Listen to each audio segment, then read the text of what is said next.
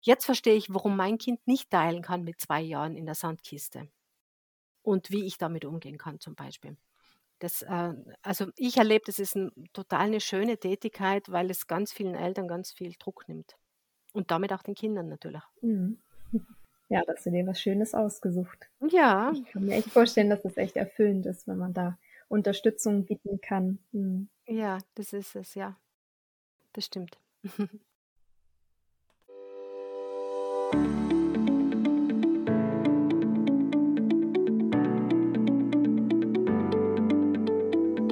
Zum Rendezvous mit Wissenschaft und Lebensalltag. Hier ist eine neue Folge von Blickpunkt Erziehung, dem Podcast mit Iris van den Hofen.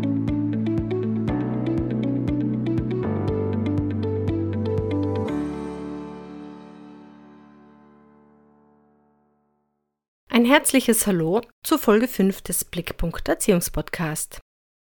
Einer ganz besonderen Podcast-Folge, denn heute gibt es hier ein Interview, zu dem mich die Ramona Eckhardt vom Family Power Gesund und Fit Podcasts gebeten hat. Themenhäppchen Stress bei Kindern Ja, Iris, heute geht es um das Thema Stress bei Kindern. Als erste Frage hätte ich da einmal, warum Kinder heutzutage mehr und mehr unter Druck und auch Stress stehen. Also was ist der Unterschied von vor 20, 30 Jahren? Weil wenn ich mich an meine Kindheit zurückerinnere, habe ich nicht das Gefühl gehabt, dass das Leben irgendwie als Kind stressig war. Also auch selbst Schule war klar, man mhm. musste lernen, aber ich hatte nie so einen mega Druck verspürt. Ich weiß nicht, ob es an meinen Eltern lag oder allgemein an der Gesellschaft? Was hat sich heute verändert? Mhm. Ja, das ist eine sehr, sehr gute Frage. Ähm, wenn wir, wenn wir jetzt äh, nur 20, 30 Jahre zurückdenken, dann können wir mal sagen, dass wir, ja, dass sich die Gesellschaft dahingehend auch schon total geändert hat. Also damals sind wir so an der Pforte der Digitalgesellschaft gestanden, äh, jetzt sind wir mittendrin. Also wenn wir wissen, das Internet feiert jetzt, ich glaube, in, in ein, zwei Wochen seinen 52. Geburtstag, dann bedeutet das aber, damals war das Internet relevant für, für Großrechner, für Forschungseinrichtungen und so richtig zu uns rüber geschwappt in unser Leben ist es ja äh, so hm, vor, ja, in den, in den 90er Jahren ungefähr. Und äh, das ist sicher nicht der einzige Grund, warum äh, Kinder heute mehr ja, unter Stress und Druck stehen. Aber es, es macht natürlich auch was dazu, denn in einer ja, Digitalgesellschaft ist man ständig erreichbar. Ich merke das auch, also meine Töchter sind ja schon groß, die gehen schon auf die Uni und meine Jüngste maturiert jetzt. Und zugleich, äh, ja, die ist völlig äh, ständig gespannt, ob sie jetzt wieder neue E-Mails von der Schule hat. Das ist was ganz Neues. Auch äh, so Phänomene wie Mobbing haben eine ganz andere äh, Durchschlagskraft in einer Zeit, wo wir 24 äh, Stunden, sieben Tage die Woche erreichbar sind. Wir haben früher mal auch ein Wochenende gehabt. Wir haben uns vielleicht auch mal gekraust, wieder mal in die Schule zu gehen.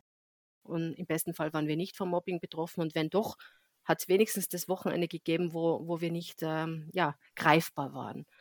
Und das ist äh, mitunter ein Grund. Also eben diese, dieser Eintritt in die Digitalgesellschaft, wenn du eben sagst, ja, vor 20, 30 Jahren, dann würde ich mal sagen, äh, ist das was, was sich geändert hat. Dann eben leben wir in einer Leistungsgesellschaft. Ich sage immer in einer Leistungsdruckgesellschaft. Stichwort frühe Bildung auch etwas, was jetzt äh, relativ neu aufkommt dass Kinder also schon im, im, im elementarpädagogischen Kontext sehr, sehr früh gefördert werden. Und man kann es auch falsch verstehen. Also nichts gegen frühe Bildung, aber wenn frühe Bildung bedeutet, dass wir Kinder in ihrer Entwicklung noch mehr pushen und stressen, dann ist das sicher was, was kontraproduktiv ist. Ähm, ja, dann auch der Wandel der Familie. Also ich weiß nicht, wie es bei dir war. Wir waren zu viert. Also ich habe drei ältere Brüder, die ich nicht immer geliebt habe, aber trotzdem war so der Fokus meiner Eltern verteilt auf uns vier. Und ähm, heute also haben Familien in der Regel weniger Kinder. Ich kenne jetzt gar nicht die Zahl, ich glaube eineinhalb äh, Kinder pro pro Familie mhm. sozusagen. Ja, ich glaube auch. Ja, mhm. ungefähr. Und da natürlich, und, und häufig sind die Eltern auch äh, schon ein bisschen älter und wissen schon ganz genau, was ist ihnen wichtig. Da ist, ja, da muss ein Kind viele Erwartungen schon erfüllen, was vielleicht früher eher so, mach mal, locker flockig nebenbei gegangen ist. Ähm, auch das macht natürlich Druck.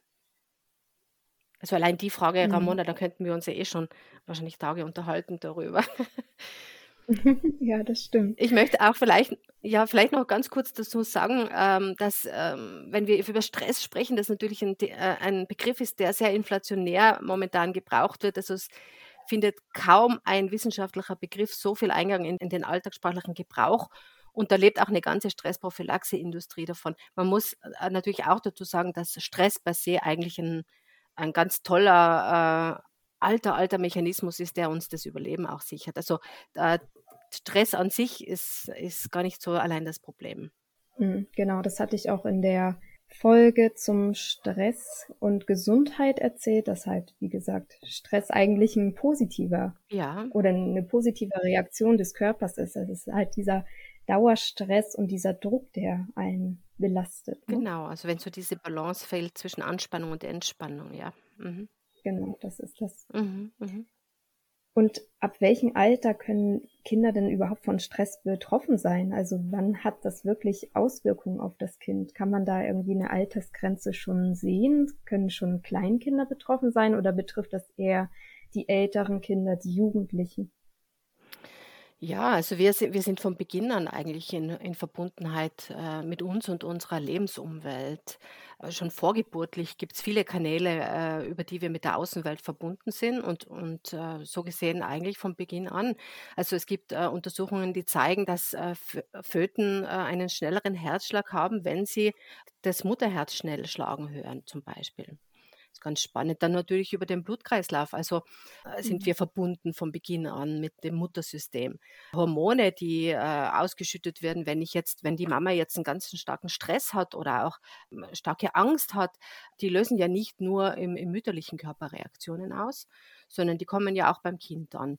Genauso wie, wie Giftstoffe wie ja, Nikotin, Alkohol, Drogen, aber auch nutritive Faktoren. Also wenn ich jetzt schon äh, vorgeburtlich von Mangelernährung, Mangelversorgung betroffen bin oder meine Mama vielleicht ein ganz extremer Zuckerjunkie ist, dann wird das auch was mit mir machen. Mein Körper reagiert da natürlich auch drauf. Und wir wissen, dass pränataler und postnataler dauerhafter massiver Stress entwicklungsneurobiologische Auswirkungen auf das Kind und damit äh, mitunter auch auf dessen Hirnentwicklung haben kann. Also das ist, und da muss man natürlich dazu sagen, es ist jetzt nicht, wenn äh, mein Kind mal gestresst ist, dass es da dann sofort irgendeinen Hirnschaden entwickelt.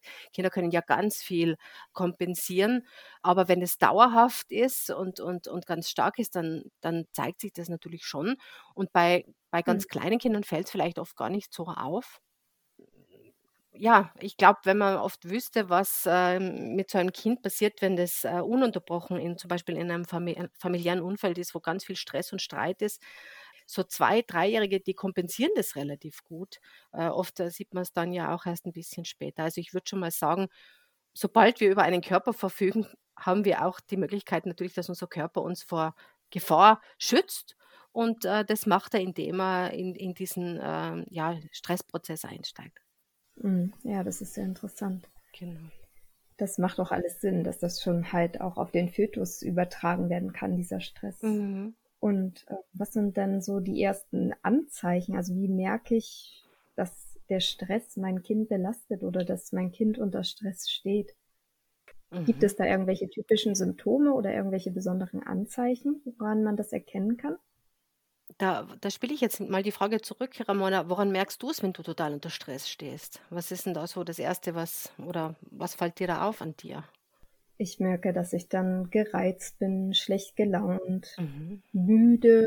Mhm. Ja, dass einfach die Belastungsgrenze sehr niedrig ist. Genau, Mhm. ganz ähnlich ist es bei Kindern auch. Die, die sind Mhm. angespannt, die werden nervös, die fühlen sich unwohl, die sind ängstlich. Und was aber noch äh, spannend ist, bei ähm, kleineren Kindern, da ist so diese innere Körperlandkarte noch nicht so ausgebildet. Also das ist ganz spannend, wenn man zum Beispiel drei, vierjährige äh, fragt, wenn sie Bauchweh haben, wo tut's, wo tut's weh, dann zeigen die immer auf, auf den Nabel, nicht weil es genau da weh tut, sondern weil die wissen, da ist der Bauch. Und äh, die können das Mhm. oft sogar, also bis unter äh, Achtjährige sagt man, können die oft den Ort und äh, die Art von Unwohlsein nicht exakt bestimmen. Also ob das dann wirklich Bauchweh ist oder Kopfweh oder Halsweh, ob das dumpf oder stechend sich anfühlt, das ist oft gar nicht äh, für Kinder so zuordnenbar, weil eben diese äh, innere Körperlandkarte erstmal ausreift. Und ja, aber man kann schon sagen, so typische Stresssymptome sind auch einfach, dass, dass sie sehr hm, gereizt sind, dass vielleicht auch ein auffallender Rückzug, dass sie vielleicht auch das Interesse verlieren an Sachen, die früher interessant waren, dass man eine Traurigkeit, eine andauernde spürt oder auch Appetitlosigkeit. Und ganz oft äh, ist es auch so Einschlafschwierigkeiten. Es gibt Studien, die sagen, dass zwei von drei Kindern zwischen 8 und 14 Jahren Einschlafschwierigkeiten haben. Und äh, jedes dritte Kind aus dieser Studie hat, äh, gibt sogar an, dass es ein bis zwei Nächte pro Woche wegen besorgniserregender Gedanken überhaupt nicht einschlafen kann. Also Burnout im Kinderzimmer ist ja schon ein Begriff. Gibt es auch ein, ein, Buch von äh, Schulte Markwort, Burnout Kids. Das ist schon bei uns angekommen natürlich. Aber da vielleicht ist dazu zu sagen, wenn Eltern sich Sorgen machen, dass das Kind vielleicht ganz stark unter Stress steht, dann profitieren Eltern und Kinder eigentlich immer davon, wenn sie sich ja, wenn sie sich eine einfühlsame und professionelle Beratung da holen. Mhm. Ja, weil man kann ja auch was ausschließen, ähm, dann ist man vielleicht weniger besorgt. Mhm. Das war ganz interessant, was du auch eben gesagt hast mit dieser inneren Landkarte, dass kleine Kinder noch gar nicht so den Schmerzpunkt zuordnen können. Meine Tochter war nämlich vor zwei Tagen, hatte sie Bauchweh und Durchfall. Dann hatte ich auch so ein mhm. bisschen ihren Bauch mhm. abgetastet, weil ich wissen wollte, wo ungefähr es weh tut. Und sie sagte bei jedem mhm. Punkt irgendwie, ja, da tut's weh. Und dann habe ich einfach mal aus Spaß so andere Punkte am Körper angefasst, also auch am Hals, mhm. am Arm. Mhm. sie sagte halt, das ist mhm. überall Beta. Mhm. Ja, sehr interessant. Ja, das ist äh, oft, äh, sagen Kinder, die Angina haben, dass sie Bauchweh haben äh, weil sie es einfach mhm. auch noch nicht so zuordnen können. Das ist ja auch ganz spannend. Also ähm, Kinder entwickeln sich ja, also äh, gerade wenn wir jetzt dran denken, wenn Kinder ähm, eine Ausscheidungsautonomie, früher hat man gesagt, dass sie sauber werden, äh, erreichen. Das ist ja auch daran gekoppelt, dass sich zum Beispiel Nervenverbindungen zwischen Blase und Gehirn Mhm. erst bilden müssen. Also, und so, so bildet sich noch einiges. Da ist äh, viel, was sich entwickelt. Auch das Gehirn ist, wenn wir auf die Welt kommen, ja noch nicht komplett ausgereift. Da tut sich ja noch ganz, ganz viel. Mhm. Ja, das ist echt spannend.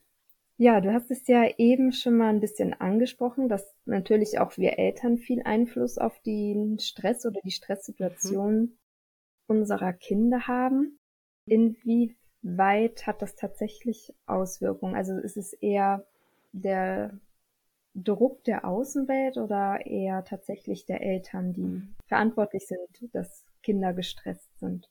Also jetzt, wenn man so mal die Statistiken mhm. betrachtet. Das ist jetzt so ein bisschen die Schuldfrage, die natürlich nicht unwichtig ist, aber äh, oft auch kontraproduktiv. Ich würde mal so sagen, ich habe ganz äh, oft Eltern bei mir sitzen, die verzweifelt sind, weil in der Schule so ein starker Druck ist und die, ja, die so ein bisschen das Gefühl haben, ich kann da ja gar nichts Mhm. bewirken, was nicht stimmt, weil wir sind ja so diese sichere Base im besten Fall, also dieser Hafen, und da, kann, da können wir ganz viel gut machen, wenn Kinder daheim sich regenerieren können, nicht dann noch mal extra unter Stress und Druck gesetzt werden. Und zugleich habe ich aber auch viele Eltern, die total unter Hochspannung erzählen, dass das Kind ja so schwer auszuhalten ist und immer so unter Spannung steht. Und wenn, wenn ich mit solchen Eltern spreche, dann merke ich oft richtig, wie meine Atmung sich verändert, dass ich ganz automatisch, ganz bewusst, ganz tief einatme und das mache ich ganz automatisch schon, weil ich weiß, dass ich mich selbst so ein bisschen ein Stück weit runterfahren kann. Das heißt, diese Eltern stressen mich, weil sie so stressig sind. Und wie muss es dann dem Kind eigentlich gehen? Wenn ich so, so eine Mama, so einen Papa habe, die, äh, und das ist jetzt kein, keine Schuldzuweisung, sondern es ist heute einfach mhm. sehr schwer, Beruf und Alltag alles unter einen Hut zu bringen. Auch das Thema Alleinerziehende sei da mal genannt. Also das ist ja auch ein Riesenthema.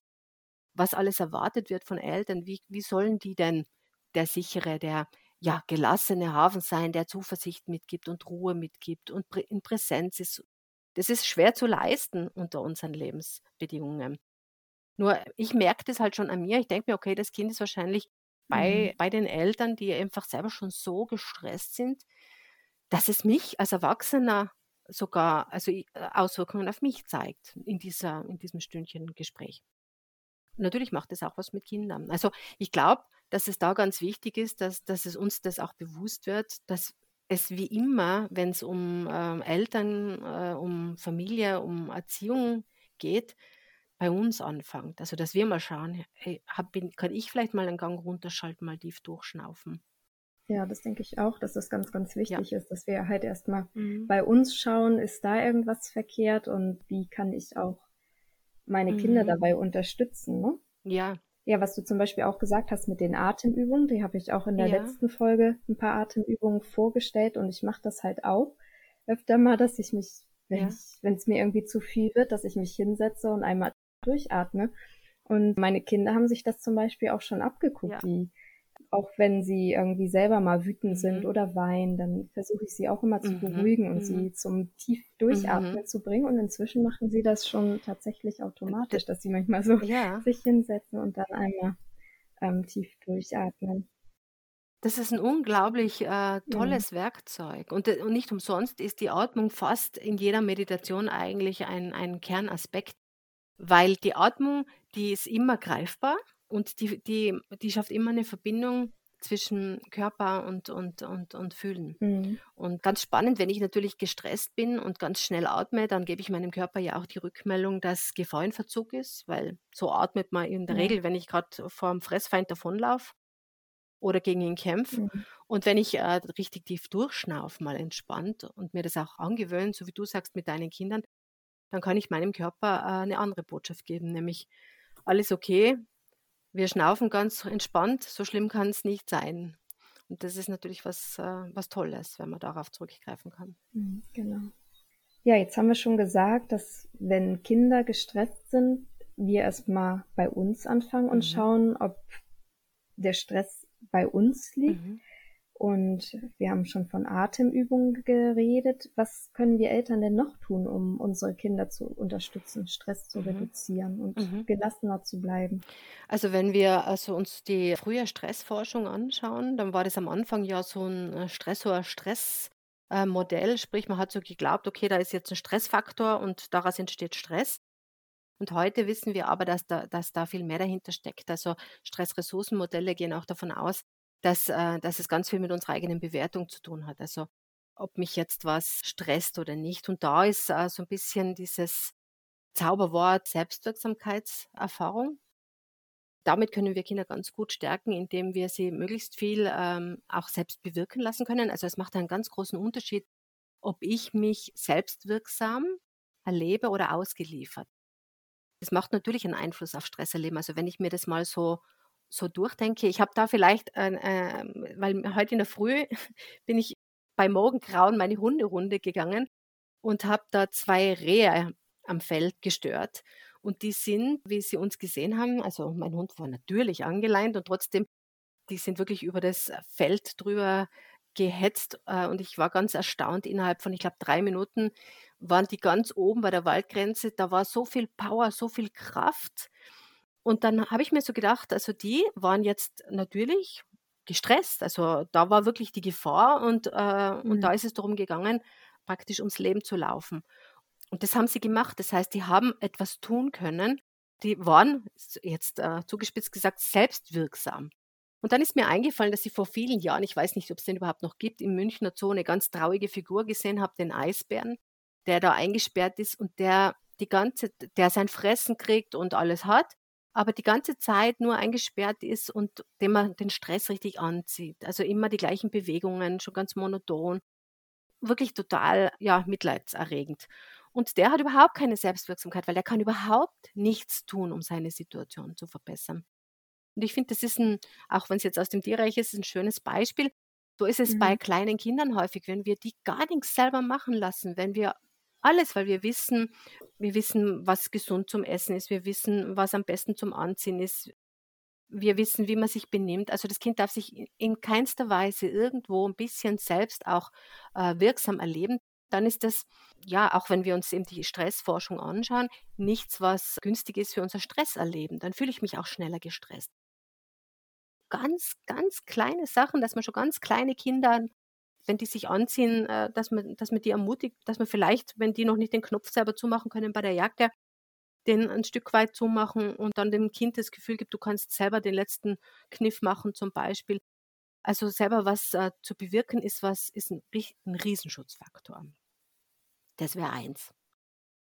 Dann, dass wir gut selbst für uns sorgen, haben wir heute eh schon besprochen, dass das super wichtig ist, dass wir auch bei uns gut schauen. Auch welches Vorbild geben wir im Kontext äh, Stressbewältigung? Also äh, mhm. weiß ich überhaupt, was ich mache, wenn, wenn ich mich total gestresst fühle? Oder setze ich mich dahin mit dem Handy und, und stress mich weiter über irgendwelche doofen E-Mails? Oder weiß ich, dass mir Bewegung gut tut oder Schlaf gut tut oder mal äh, eine Runde fein in der Badewanne entspannen? Ja, was habe ich für einen Umgang mit Medien? Bin ich immer erreichbar? Das, also wir sind ja hier bei ganz vielen Vorbild. Auch äh, Elternbildung, finde ich, ist, äh, ist da ganz relevant, weil Entwicklungswissen, was man im besten Fall bei guter Elternbildung äh, auch sich abholen kann, ist was, was, ähm, was entstressend wirkt. Viele Eltern beschäftigen. Also ich bin schon mhm. viele Jahre in der Elternbildung tätig und es kommen eigentlich immer die gleichen Themen. Trödeln, dass Kinder beißen, hauen, dass sie nicht aufräumen, dass sie schwindeln, dass sie nicht teilen, dass sie nicht so schlafen, wie wir wollen, dass die Babyschwester gezwickt wird. Das sind so Themen, die kommen immer wieder. Und wenn ich dazu ein bisschen ein Hintergrundwissen habe, dann entspannt mich das als Mama oder Papa auch und auch mein Kind. Also wenn ich erwarte, dass ein zweijähriges Kind sich souverän äh, verhält, wenn es gerade mit ganz schwierigen Gefühlen handeln muss, dann stresse ich mich und mein Kind. Wenn ich da tief durchschnaufen kann und über diese Phase auch ein bisschen mhm. Bescheid mhm. weiß, dann kann mir das auch einfach äh, ein gutes Gefühl geben und das geht natürlich dann auch aufs Kind über. Also auch da kann man viel machen. Mhm, ja, das ist schon wichtig. Das hat mhm. mir auch immer geholfen, dass ich, als meine so auch gerade so das Babyalter, da gibt's ja auch so Entwicklungsschübe.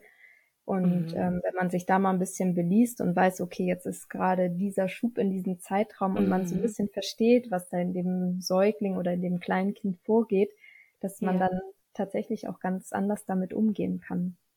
Ja, das ist ja. wirklich, also das ist sehr stärkend äh, für Eltern, wenn sie, wenn sie da so ein bisschen den Blick hinter den Vorhang werfen können. Und gerade in diesen herausfordernden Zeiten, auch wenn Kinder dann äh, so kurz vor der Schulreife stehen. Ah, was tut sich da alles? So eine super spannende Zeit. Aber da tut sich auch ganz viel im Kind, sogar schon hormonell auch. Da geht es ja auch schon fast in Richtung Vorpubertät dann. Das äh, bemerken wir ja. Kinder, die ähm, kurz vor der Schule stehen, verlieren häufig schon so ihre ersten Zähne. Also da, da ist ja ganz viel im Körper im Umbruch. Und das ist nicht immer verbunden mhm. mit äh, einer besonders harmonischen Zeit. Und ja, oft ist es eben nicht, dass wir das Gefühl haben, okay, da geht es jetzt darum, wir sind zu wenig streng oder zu wenig autoritär, sondern oft geht es darum, dass wir so ein bisschen einen Blick äh, aus, aus, dem, aus dem Kinderleben werfen können. Da können wir viel auch verstehen und unser Kind auch besser begleiten. Und sind selber nicht so gestresst. Hast du im Allgemeinen ein paar Tipps für uns, wie man den Familienalltag mhm. etwas entspannter mhm. oder stressfreier gestalten kann? Also du hast ja auch gerade schon gesagt, dieses Thema Trödeln, dass die Kinder mhm. nicht mhm. aufräumen wollen. Solche Sachen mhm. kommen ja immer wieder hinzu. Wie kann man da auch als Eltern entspannt damit umgehen und ähm, ja, da irgendwie ein bisschen mehr Harmonie in das Familienleben mit reinbringen? Ja, das wäre, ne, wenn ich diesen Zauberknopf verkaufen könnte, das, da würde ich echt reich werden, weil das wünschen sich natürlich alle Eltern. Aber ich glaube, dass allein das Wissen, also zum Beispiel Trödeln, weil ich zuerst gesagt habe, also Elternbildung, Entwicklungswissen ist was, was uns sehr stärken kann. Allein wenn ich weiß, wie sich das kindliche Zeitgefühl entwickelt, wenn ich weiß, dass erst ab einem gewissen Alter ein Kind überhaupt eine Vorstellung davon hat, was, was später bedeutet oder auch, äh, dass, dass es auch ein Zukunfts-Ich gibt. Also wenn ich einem Zweijährigen sage, das gibt es zum Nachtisch, das darfst du nach dem Essen äh, essen und der kriegt total die Krise, dann liegt es äh, mitunter auch daran, dass der noch überhaupt nicht in zeitlichen Dimensionen da switchen kann und sich vorstellen kann, okay, später kann ich das essen und später ist es dann auch gut. Das ist ja was, was sich entwickelt und das ist auch was, wo wir auch, auch wenn das jetzt fast ein mhm. bisschen ironisch klingt, von Kindern lernen können, denn Kinder sind, also kleine Kinder sind total im Hier und Jetzt, was ganz intelligent ist von der Natur, weil einfach die wie so ein Schwamm, alles was im Hier und Jetzt ist, aufsaugen. Für ihre Entwicklung ist das ganz wichtig. Die müssen noch nicht in gestern und in heute rumswitchen, das entwickelt sich erst. Und das sind genauso die Sachen, die wir, wenn es uns komplett aushebelt und wir schon total im Burnout stecken, äh, lernen, wenn wir dann auf irgendeiner Burnout-Klinik töpfern. Mhm. Da lernen wir, riech den Ton und spür den Ton und sei nur bei der Sache. Das ist was, was extrem entstresst natürlich auch. Ist natürlich kein Ratschlag, den ich verteilen möchte oder ja ausgeben möchte. Äh, Eltern, die jetzt total unter Druck äh, stehen in der Früh, weil sie in die Arbeit müssen, dass ich sage, okay, sei jetzt im Hier und Jetzt bei deinem Kind, wenn sie jetzt trödelt. Aber man kann vielleicht sich denken, okay, dann habe ich nicht die Erwartungshaltung, dass es jetzt auf Zuruf sofort sich schnell anzieht, sondern ich äh, organisiere das. Ich schaue, dass vielleicht schon äh, am Vorabend mhm. äh, die Kleidung vorbereitet wird. Im besten Fall hat das Kind da auch die Möglichkeit, aus einer begrenzten Auswahl ein bisschen mitzubestimmen. Ich, ich erinnere nochmal an die Selbstwirksamkeit kann man ja sagen, okay, aus drei Teilen oder so kannst du dir was aussuchen, dann ist das vorbereitet, dass man früh genug aufsteht, dass man Rituale einbindet, damit gewisse Sachen wie Frühstücken, Zähneputzen schon automatisch auch ein bisschen laufen. Und dass ich dann vielleicht auch kein Problem damit habe, wenn ich mir denke, okay, ähm, mhm. jetzt äh, weißt was, jetzt mach, entweder machen wir jetzt einen, einen, Wettschuh anziehen, spielerisch praktisch, dort diese intrinsische Motivation vom Kind wecken, oder dass ich mal halt sage, okay, weißt ich hilf dir, du bist müde und wir haben es eilig, wir, wir schauen, dass es uns beiden gut geht. Und gar nicht die Erwartung habe, okay, ma, wie soll es dann später werden, wenn sie in die Schule kommt oder so, wenn sie es jetzt noch nicht anzieht. Sicher ist es wichtig, dass Kinder lernen, sich alleine anzuziehen. Ich kriege das häufig von Elementarpädagoginnen gemeldet, dass die dann oft 20 Kinder in der Garderobe sitzen haben, wenn sie raus wollen und alle warten, bis sie angezogen werden. Aber es muss es vielleicht genau jetzt in der Früh, wenn wir es eilig haben, sein. Glaube ich nicht. Also ich kann mir da selbst viel Druck nehmen eigentlich auch. Mhm, genau, solche Sachen kann man noch mal am Nachmittag üben oder am Wochenende, ne, wenn einfach mehr Genau, Zeit genau. vorhanden ist. Ja. Ja. Und ähm, gibt es schon bestimmte Entspannungsübungen oder eine Art von Meditation, die man mit Kindern machen kann? Ja, da gibt's einiges. Also natürlich so Atemübungen, wie du es schon besprochen hast, allein wenn es die Mama macht und vielleicht drüber redet, super toll, auch im Kontext emotionale Entwicklung. Also wenn ich mich jetzt gerade stress oder ärgere und, zu mein, und meinem Kind nicht vorspiegel, dass äh, ich eh alles schaffe, bin die super Mama, bin der super Papa und mir tut das gar nichts, sondern wenn ich sage, ich merke schon, mir wird heiß und kalt, also wie spüre ich den mhm. Stress und mir tut es so gut, wenn ich so richtig einschnaufe, dass der Bauch richtig rausgeht und dann atme ich aus. Also richtig atmen ist ja auch was, was wir wieder lernen müssen. Auch das können wir uns von ganz kleinen Kindern abschauen. Die atmen noch ganz richtig, also mit einer Bauchatmung. Vor allem wir Frauen atmen ja häufig so, dass es gut ausschaut und das ist dann genau in die andere Richtung, nämlich dass der Bauch reingeht, wenn ich einatme. Aber wenn ich dann zum Kind eben, ähm, wenn ich das praktisch handlungsbegleitend spreche und sage, mir tut es richtig gut, wenn ich so den ganzen Stress ausatme, so Vielleicht machen wir das auch gemeinsam. Dann ist das was, was gut geht. Aber man kann es natürlich auch in Übungen einbinden, dass man äh, sagt, wir machen es uns jetzt gemütlich in der Kuschelecke und wir legen uns, keine Ahnung, eine Badeente auf den Bauch und äh, wir atmen jetzt so, wir sind das Meer und die Ente ist beim Einatmen geht die Welle hoch und dann geht sie runter. Es gibt aber auch, mhm. ähm, also alles, was es natürlich, es gibt ja ganz viel, was auch äh, wissenschaftlich gut fundiert ist, an Entspannungstechniken für Erwachsene, autogenes Training, progressive Muskelrelaxation oder eben auch Meditationen, die, wo es eben auch ganz nette Sachen gibt für, für kleine Kinder. Also autogenes Training, da gibt es ein schönes Buch, könnte ich dir sonst vielleicht auch den Link für die Shownote äh, schicken, also die, die Literatur von Lohaus, der da zum Beispiel autogenes Training, da geht es ja darum, dass zum Beispiel wir spüren, dass der Arm schwer wird oder warm wird oder eben das Bein, also dass wir so den Fokus auf den Körper haben. Da hat er ganz nette Geschichten mit, mit Merlin, der da landet im Kinderzimmer und wo eben das da so eingebaut wird auch progressive Muskelrelaxation, wo es darum geht, also das ist diese Methode nach Jacobson, wo es um Anspannung und Entspannung geht. Gibt es super nette Geschichten im Netz. Ich habe auch mal einen Beitrag geschrieben für, mhm. für das Bundesministerium. Äh, vielleicht kann man da den Link auch dazu tun. Da habe ich nämlich auch diese Übungen zum Teil angegeben. Da gibt es zum Beispiel für ganz kleine Kinder eine Übung in der Bäckerei, wo man einfach eine Geschichte erzählt, wie man in der Bäckerei steht und dann spürt man unter den Füßchen, äh, weil man barfuß ist, äh, Teigkrümel, die da rumliegen und dann tun sich die Zehen zusammenkneifen und dann wieder entspannen. Also so geht es durch die Bäckerei. Oder der kleine Drache, der fliegen lernt, der mhm. äh, den Mund ganz fest anspannt, damit ihm keine Fliegen in den Mund äh, gehen. Also da gibt es ganz viel Nettes, Spielerisches. Und für Jugendliche auch ist es ja auch ein Riesenthema und mhm. auch da umso mehr ist die intrinsische mhm. Motivation, wenn ich zu einem Jugendlichen sage, du, da setz dich jetzt hin und hör dir die Meditation an, wird es nicht viel bringen. Aber wenn man es vielleicht äh, ja, vielleicht sogar nur neugierig ist. Also ich habe das bei meiner Tochter auch erlebt, die hat dann mir erzählt, du schau, ich habe da was gesehen. Wenn ich da dann äh, interessiert bin, was hat sie gefunden auf YouTube, irgendeine tolle Atemübung oder Meditation, dann kann ich das verstärken. Es gibt auch, oder zumindest hat es das gegeben, von der Uni Bielefeld, ich denke, das gibt es immer noch, ein Programm, das nennt sich Snake, äh, Stress nicht als Katastrophe erleben, wo Jugendliche auch im Netz selber sich schlau machen können über eben Stress, wodurch wird er ausgelöst, was kann helfen. Und natürlich gibt es auch für Jugendliche autogenes Training, progressive Muskelrelaxation. Das geht dann natürlich viel in, immer mehr in die Richtung oder ist äh, eigentlich im Prinzip das gleiche wie für Erwachsene. Hm. Genau. Ja, super. Bevor auch diese Folge von einem Denkimpuls abgerundet wird, ein kleiner Hinweis. Die erwähnten Textbeiträge Stress und Burnout, Prävention sowie Qualität im Familienalltag finden sich zum Nachlesen auf der Website von Blickpunkt Erziehung. Die Literaturtipps finden sich in den Shownotes. Oft ist es nur ein kleiner Perspektivenwechsel, der uns völlig neue Welten eröffnet. Und so legen wir ein feines, federleichtes Lächeln auf unser Herz und seien erwartungsvoll. Wir werden, wenn wir denn mögen, neue, wunderbare Seiten unseres Kindes entdecken heiter und frei, leicht, beschwingt und zuversichtlich.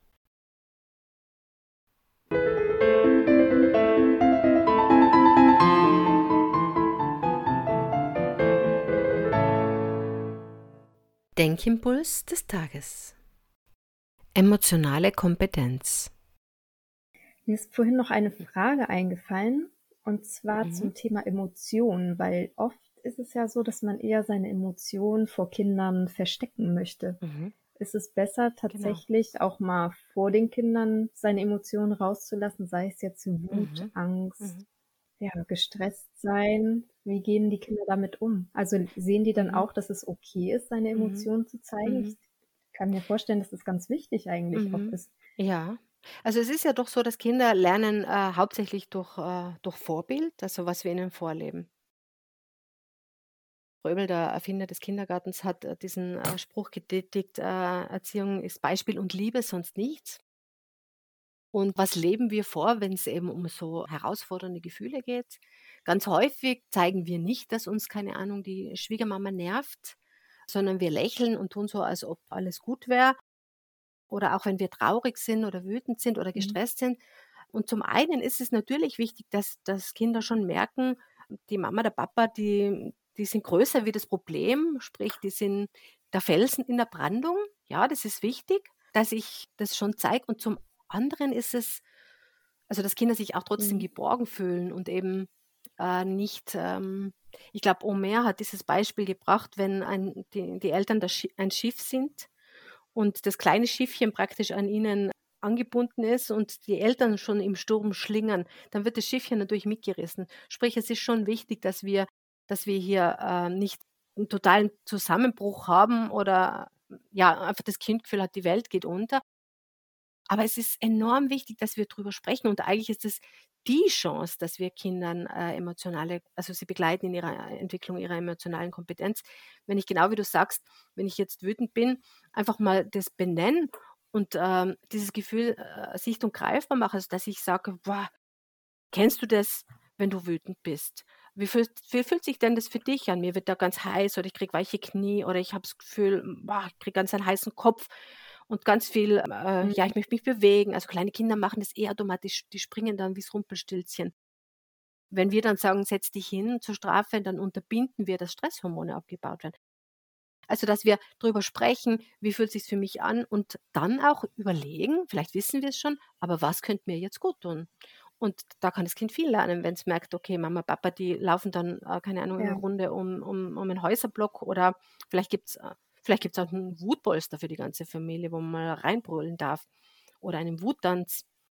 das ist ganz was Tolles, wenn man, wenn man das so macht und eben nicht was vorspielt, als ob wir alle äh, ja irgendwo erhaben werden und keine, keine starken Gefühle hätten. Also es geht ja nicht darum, dass wir unserem Kind lernen, dass es Gefühle versteckt und weglächelt und so tut, als ob es nicht berührt ist, weil damit werden wir ein System entwickeln, das einfach irgendwann unter extremem Druck steht. Darum soll es nicht gehen. Das ist nicht emotionale mhm. Kompetenz. Mhm. Emotionale Kompetenz bedeutet, dass ich meine eigenen Gefühle wahrnehmen kann.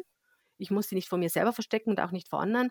Und ich äh, lerne im Laufe der Zeit, und das ist eigentlich Erziehung auch, wie kann ich mit solchen Gefühlen umgehen, dass sie eben nicht, äh, dass sie sozialverträglich sind, dass also niemand zu Schaden kommt mhm. und dass es mir auch besser geht. Denn solche Gefühle haben ja ihren Sinn. Also wenn ich jetzt wütend bin auf die Schwiegermama, dann hat es vielleicht auch was Wichtiges. Vielleicht muss ich mich ein Stück weit irgendwo mehr abgrenzen oder mal ein offenes Gespräch führen oder so. Das Weglächeln wird, nichts, wird, die, wird nicht die Lösung sein. Mhm. Ja, ich denke ja auch, dass Kinder spüren ja sowieso, wenn es einem nicht gut geht oder wenn irgendwas los ist. Mhm. Und ja, die haben sehr feine Antennen. Ja. Genau. Und wenn du, wenn du dann traurig bist und du lächelst und so, dann ist ja irgendwo eine schräge mhm. Message bei Kindern kommt ja. da an. Also die merken schon, da stimmt was nicht. Da kann man besser sagen, da bin ich jetzt schon echt traurig eigentlich. Aber, aber auch, da steckt ja auch die Botschaft drin, dass man dem nicht ausgeliefert ist, dass man auch da Selbstwirksamkeit sein, sein kann, weil es ist auch Selbstwirksamkeit, wenn ich weiß, ich bin jetzt traurig und mir hilft es jetzt, wenn ich einfach meinen Schluchzpolster nehme und da vielleicht mal eine Runde reinweine. Mhm. Auch das ist was, wo ich, wo ich gut für mich sorgen kann, vielleicht, wenn mir das hilft. Ja. Du hast ja das Thema Bildungsarbeit für Eltern angesprochen, also dass man sich informiert, dass man so im Groben weiß, was mhm. das Kind gerade auch für Entwicklungsphasen durchgeht und so weiter. Mhm. Wo kann man sich denn da am besten informieren, ohne dass man jetzt gleich irgendwie so ein großes Studium machen muss, sondern einfach immer so ein mhm. bisschen up to date ist, was gerade vielleicht in der Entwicklung seines Kindes ähm, ja. vor sich geht? Also ich bin ja auch im Vorstand des österreichischen Kinderschutzbundes und bei Family Support im Vorstand tätig und über den österreichischen Kinderschutzbund bieten wir, und äh, wir sind da nicht allein, also da gibt es viele Institutionen, ganz viele Elternbildungsveranstaltungen an. Also ich mhm. zum Beispiel mache über Blickpunkt Erziehung momentan unglaublich viele Webinare, die, die großteils kostenfrei sind wo man einfach zum Thema eben gerade ähm, Umgang mit starken Gefühlen oder also da gibt es ja eine ganze Riesenpalette an Themen, die für, kind, äh, die für Eltern relevant sind, wo man sich einfach, früher hat man sich reingesetzt äh, in den Raum, was auch seine Vorteile hat. Jetzt über die Webinare, das Tolle ist, wir haben wirklich von äh, ganz im Norden von, von der Insel Rügen, Rügen bis runter nach Bern oder nach Südtirol die Eltern drin sitzen, die sich dann hm. einfach anhören, was sie interessiert. Und wo man eben ja, so auch darauf eingeht, äh, was tut sich in einer bestimmten Phase. Also gerade habe ich eine, eine Reihe gehabt, Kindheit liebevoll begleiten, die wir jetzt auch mehrmals wiederholt haben, weil sie so gut angenommen worden ist, wo wir einfach geschaut haben, wenn wir, wenn wir zum Beispiel sagen, wie können wir Kinder gut in ihrer emotionalen Kompetenz unterstützen, ist das eigentlich ein Riesenthema, weil das das ist was anderes, ob ich das jetzt mit einem Zweijährigen, wenn es um einen Zweijährigen geht, oder jetzt einem 14-Jährigen. Und darum haben wir gesagt, wir brechen das mal anders auf und schauen und haben das in Lebensphasen eingeteilt. Also da geht es mal ums Baby, dann geht es um zwei- und dreijährige, mhm. vier- und fünfjährige, ums Grundschulalter und um die Pubertät.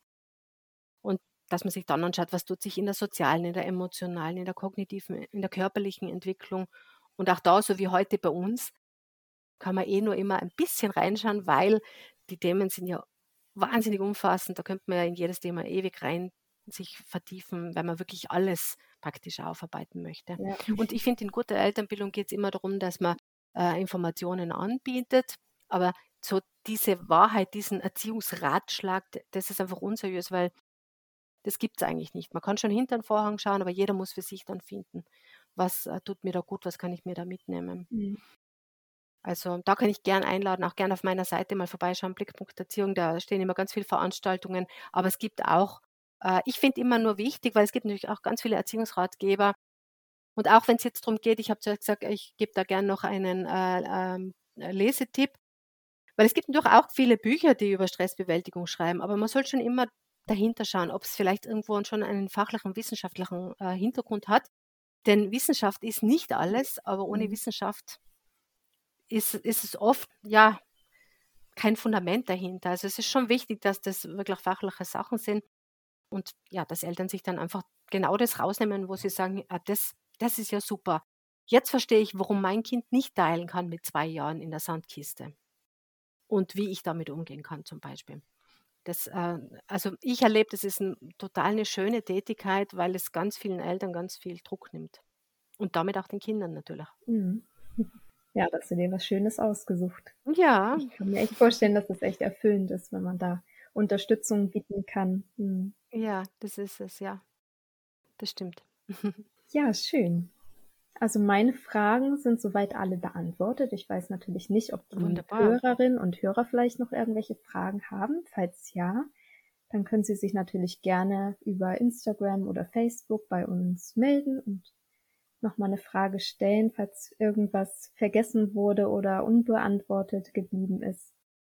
Genau. Ansonsten danke ich dir sehr herzlich für dieses Interview, liebe Iris. Hat mich sehr gefreut. Danke dir, liebe Ramona. Gut, dann wünsche ich dir noch einen schönen Tag und ebenso. Mach's gut. Mach's gut. Tschüss. Baba. Tschüss.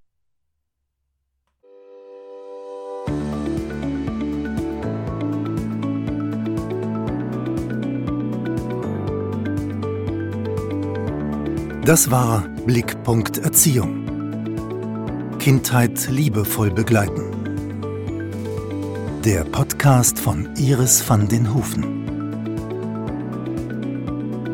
www.blick.erziehung.at